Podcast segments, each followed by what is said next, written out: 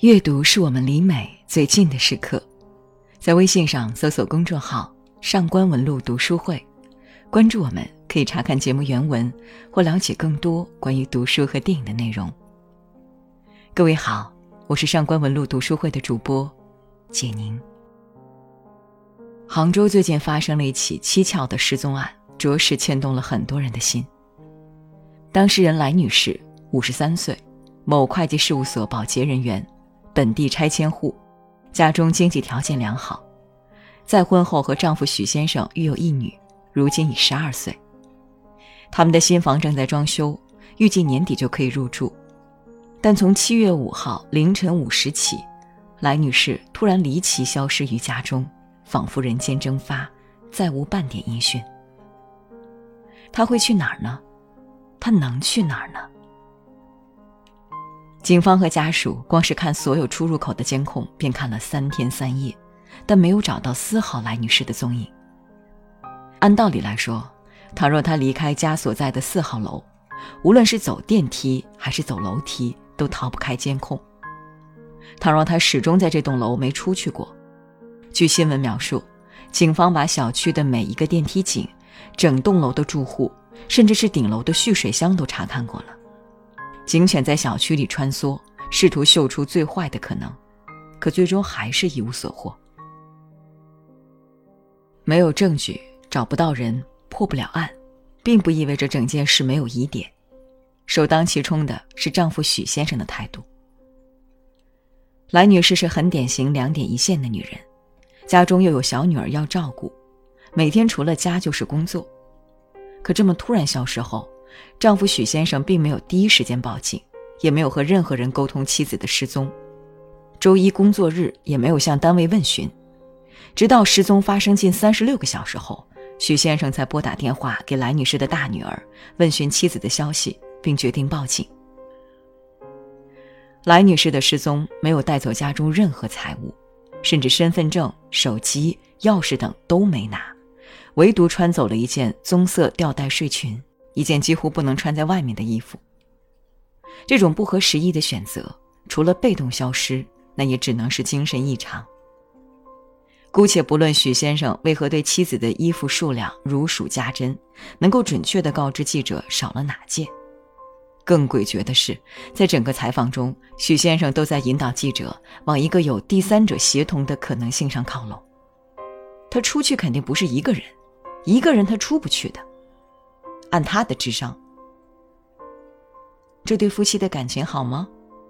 许先生笃定地说没有问题。但网友也扒出，不明职业的许先生住在来女士的房子里，很有可能就是个吃软饭的。他和来女士曾因拆迁房的归属问题有过争吵，许先生一度希望来女士能给自己儿子一套房子作为婚房，但这毫无疑问被拒绝。来女士网购的安眠药姗姗来迟，她处在失眠的状态已经长达一个月，而且她的前夫因为拆迁也住在同一小区内。七月二十三号早上，各大新闻媒体发布消息。称警方在小区化粪池找到了来女士的尸体，但不久又发出辟谣消息。真相到底会是怎样的？消失的来女士其实不是个案。二零零九年的彰化母女失踪案，失踪者同样在遍布监控的大楼中凭空消失。二零一四年的蓝可儿更是多年来许多人心头的梦魇。二零一四年的台湾。同样走出电梯就消失的工厂老板蓝坤瑜，后来证实是被同居女友预谋两年杀死。女友在自首时叙说了几年来蓝坤瑜如何转移自己财产，并不愿意给他一个名分。二零一九年留学美国并组成家庭的季梦琪，同样在凌晨五点离奇消失，丈夫报警并声称妻子此前在网上和别人聊天，暗示可能连夜与人私奔。三周后。丈夫因杀人抛尸被捕，并不离奇，但是颇为恐怖的，当属前两年上海杀妻藏尸冰箱的案件，以及泰国推妻坠崖骗保一事。最近，连前葵花药业的老板也因杀妻而被判刑，因而不难看出来女士的行踪为何如此牵动我们的心？柴静在《看见》中采访过女子监狱的人，杀夫案的凶手长期被家暴后反抗的占多数，所以在这里我们还是先讨论一下这些痛下杀手的丈夫们。他们往往都具有雷同的特征，比如没有工作，游手好闲，好高骛远，在亲近人眼里是个老实人，日常言语中透露着极端和暴力，善于情绪打压的 PUA 等等。一般正常人看到这样的男人，可能退避三舍，但他们倒也聪明，专挑单纯不谙世事、只相信爱情婚姻的女孩下手。在存续的婚姻中。这些妻子往往一忍再忍，像上海杀妻藏冰柜里的受害者，早早就抓到丈夫在外偷腥的把柄，却因为丈夫一封不具任何约束力的保证书而选择忍让。泰国骗保中的妻子更是数次替丈夫还债，最终落了一个被动消失的下场。几年前，导演大卫芬奇拍了一部电影《消失的爱人》。号称要拆散一千五百万对婚姻。电影最精彩的段落是妻子为了报复出轨的丈夫，不惜消失，制造种种自己被丈夫杀害在家的迹象，让丈夫成为众矢之的。说句玩笑话，这给了众多处在痛苦婚姻中的女人们又一条选择：主动消失。换句话说，及时止损。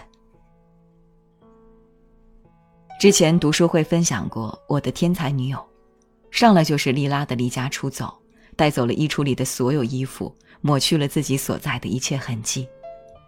她多年来违背自己内心而活，在迈入老年生活后，离开是她拿回对自己生活掌控权的瞬间。好不好？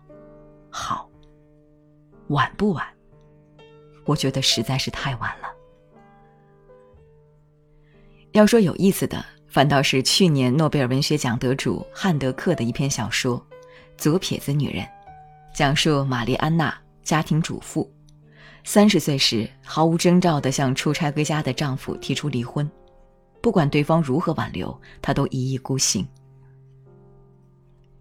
大多数人只见过家庭主妇在婚姻里的被动局面，何时见过主动离婚的主妇？她靠什么吃饭？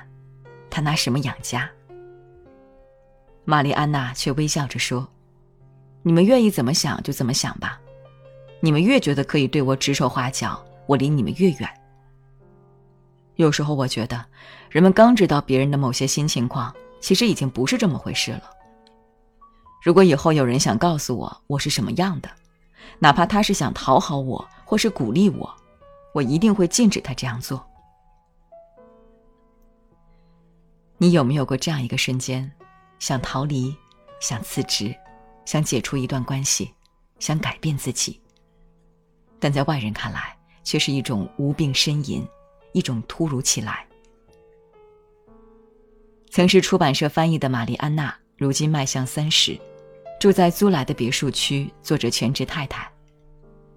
丈夫布鲁诺是欧洲某著名瓷器的销售经理，有个八岁的儿子。称不上富裕，但比上不足，比下有余。他有一个朋友弗兰奇斯卡，算是个女性主义者。这就是玛丽安娜的人生，旁人看来却是一种平静的幸福。在玛丽安娜做出离婚决定前，她的丈夫已经在外出差数个星期。等待的日子里，玛丽安娜除了干家务，就是对着窗外风景发呆。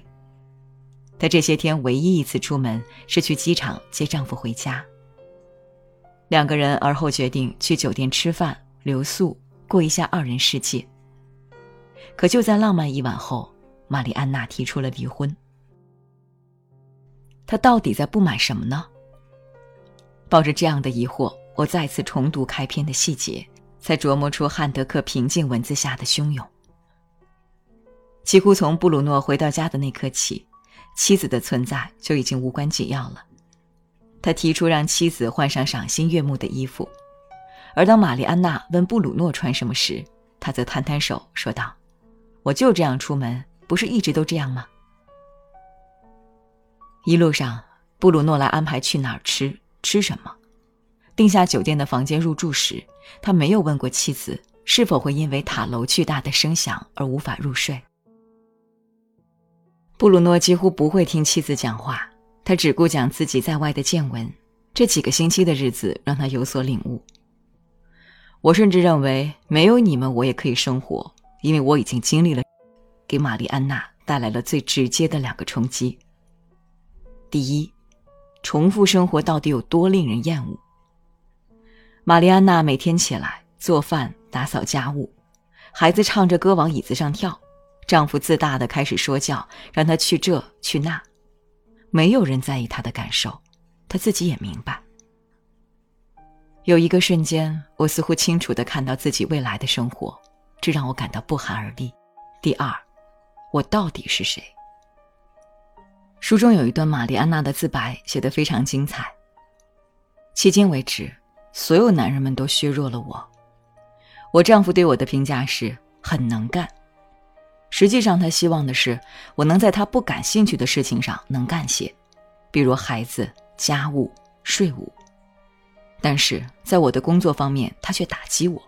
他说：“我的妻子是个爱做梦的人。”真实吗？最近国产剧《三十而已》的爆红，恰好也在聊这一系列问题。三十岁，三个女人，职场、家庭、自身，生活把女性逼成三头六臂，要家庭还是要事业？为什么这样的选择大多落在女性头上呢？回到左撇子女人，其实只有女性自己知道，在她们提出分手之前，究竟需要经过多少次的失望，多少次的心理建设，多少次不足为外人道的考量。在玛丽安娜的小家里，产生的是所有全职太太的恐惧，也是所有依附他人生活之人的恐惧。我到底是谁？我生活的动力是什么？我的未来该是怎么样的？离开丈夫后，玛丽安娜才有机会喘息，才有可能真正思考自己的人生，捡起被荒废的前半生。前段时间，离婚冷静期通过了，嘘声一片。有人说好，有人说不好，各执一词，也没办法说谁对谁错。比方说，丈夫或者妻子出轨转移财产的，离婚冷静期的设立对受害方是有利的；但碰到那种家暴要离婚的，离婚冷静期一出台，还没等冷静，可能受家暴者命都没了。但我们换位思考，离婚自由是为了什么？一九五零年，邓颖超在中央妇委进一步讨论婚姻法草稿时说了以下这段话：“法律是严苛的，但它的另一面是一种柔软，用以保护普遍人的公正和权益，用来为弱者疾呼。倘若有读者看过汉德克另一部作品《无欲的悲歌》，或许还记得那位自杀的母亲。她在社会、人生、自我的折磨之下。”将自杀视为唯一的出路和抗争。在那个年代，还不懂得离婚也是一种自由和选择。悲歌之悲，不在于孩子失去了母亲，而在于汉德克是一个目击者，目睹生活如何将一个活生生的女人剥削至一具空壳。他以文字记录下这悲歌，并在结尾郑重的写道：“今后我会更详细的写这一切。”左撇子女人的故事便是悲歌的延续。是的，你有权利在自己的人生里任性。小说中有个特别真实的细节，是玛丽安娜离开后，她的丈夫布鲁诺惊奇发现，自己并没有因为离开妻子而要死要活。要知道，他曾经可是一个回到家就有饭，脱掉衣服就有人给洗的大爷。妻子离开后，他一度以为自己的生活将无法自理。